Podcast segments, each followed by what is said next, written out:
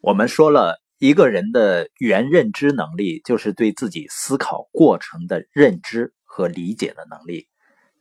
那为什么说原认知能力是最重要的能力呢？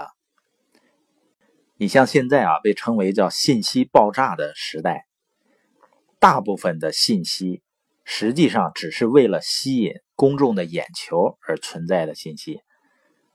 真正有用并且可以帮助我们改变思维、升级认知，进而改变生活的信息呢，并不是那么多。有的朋友呢，一味的搜集各种概念和观点，却并没有足够的认知能力去辨别其中的优劣，所以呢，最后只会让自己的脑子呢越来越糊涂。而一个人如果方向错了，越努力是越可怕的。因为越努力呢，就离自己的真正目标会越远。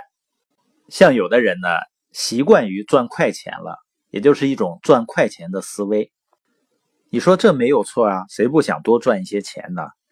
但是他靠着这种思维想要实现财务自由，就必须要改变固有的思维方式。因为如果你只是赚到钱，但是呢，自己会很忙很累，这个结果。一定是由你内在的思维形成的。那我们要想获得时间和经济的自由，那我们一定要思考自己过去的思维方式是不是需要完善和调整。这就是原认知能力的意思，就是你能够对自己思考的过程去认知和不断的加深理解。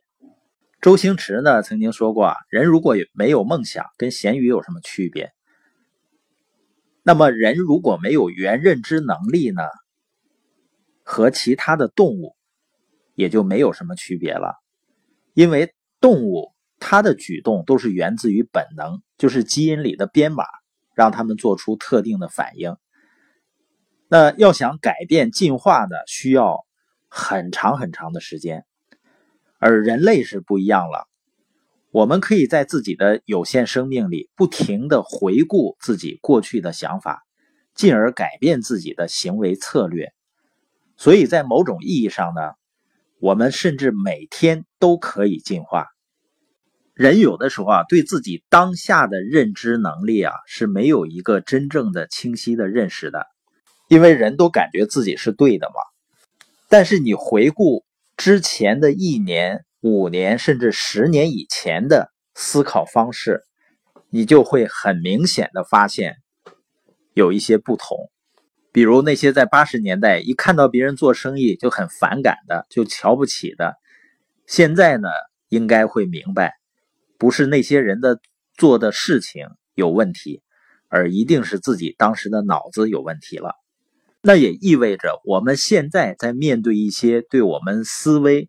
对我们的价值观有冲击的事情，实际上我们要深入的思考它的合理性，因为很多情况下呢，我们判断一件事情都受我们认知和经历的限制，使我们呢无法认识到更深层次、更核心的东西。那随着我们看的书、听的播音，然后经历过的事儿、参与过的培训逐渐多了起来以后呢？我们就开始具备了升级大脑的能力。那对原认知能力的更形象的比喻呢，就是我们的认知能力呢，好比是一头大象，而原认知能力呢是驾象人。那原认知能力差意味着什么呢？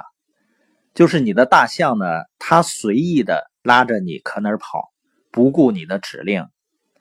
这就是我们脑中的原认知能力不够，无法好好控制认知带来的结果，所以你就不是象的主人了，反而被大象所控制。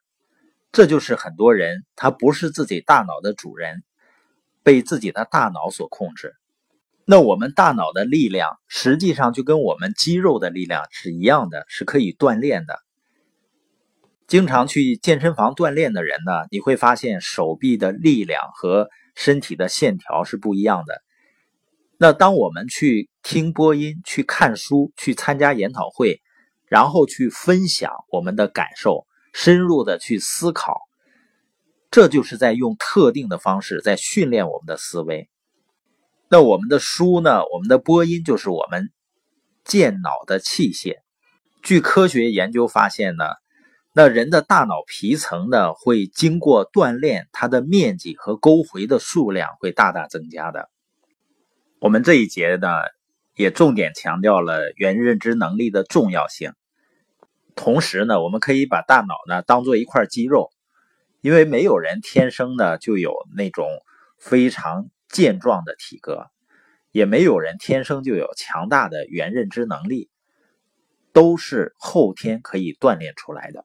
那你像哑铃啊、杠铃，是我们锻炼肌肉的器械，而优质的书籍呢，和播音和研讨会，就是我们训练思维的工具。